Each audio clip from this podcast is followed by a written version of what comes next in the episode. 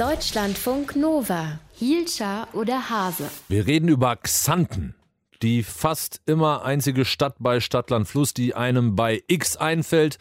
Außerdem im Umfeld von Xanten sollen sie schon vor tausenden Jahren die Römer rumgetrieben haben. Warum könnte man Xanten noch kennen? Wegen der Krähen. Ja, genau.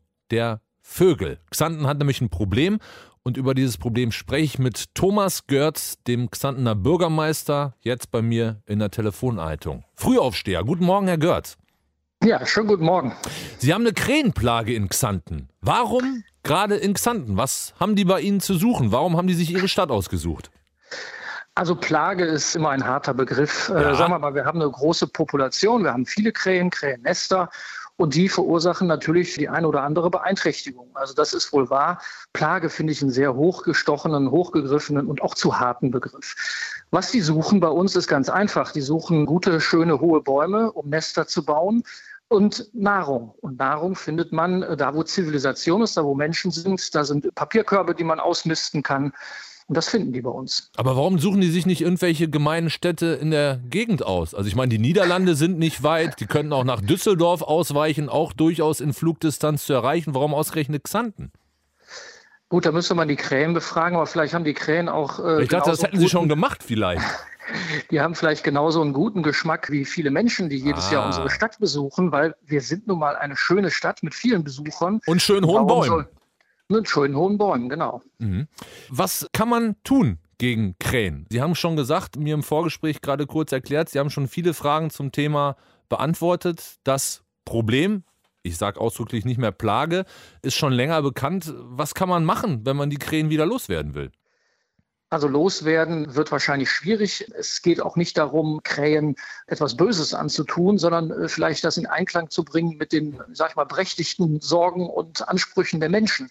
Also dass das friedlich äh, zusammen funktioniert und eben nicht gerade dort die Krähennester sind, wo erhebliche Verschmutzung, auch privates Eigentum, aber eben auch öffentliche Flächen beeinträchtigen. Deswegen wollen wir Krähen umsiedeln. Das heißt, ein äh, neues Zuhause bieten, gerne in unserer Stadt, aber vielleicht an anderen Bäumen und nicht unbedingt mitten in der Stadt.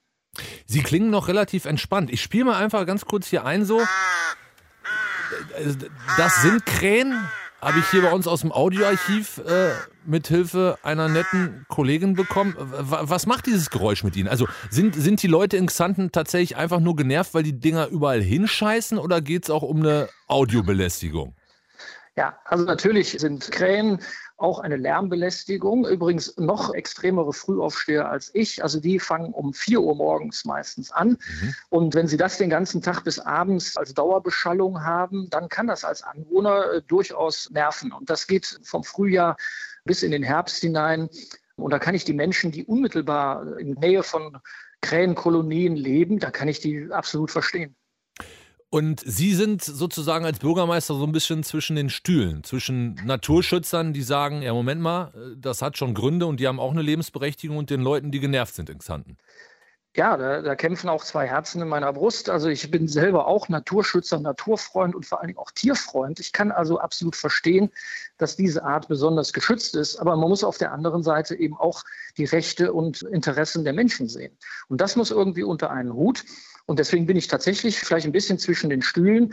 Aber da sind wir ja auch im Gespräch mit der Naturschutzbehörde, dass wir sag mal, krähenverträgliche Maßnahmen entwickeln, die beiden Seiten gerecht werden damit wir diese Krähennester umsiedeln können. Hätten Sie damit vor sieben Jahren gerechnet, als Sie ins Amt gekommen sind, dass Sie sich mal vor allem mit dem Thema Krähen rumplagen müssen und dass deshalb selbst deutschlandweite Medien sich bei Ihnen melden?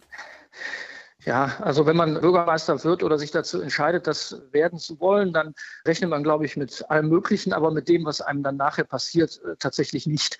Also ich hätte auch mit vielen anderen Dingen nicht gerechnet, unter anderem auch mit Krähen. Aber das sind, sage ich mal, im Moment noch die Herausforderungen, die man meistern kann, wenn man ruhig und besonnen bleibt. Da gibt es im Moment aktuelle Herausforderungen. Da wachsen mir schon mehr graue Haare.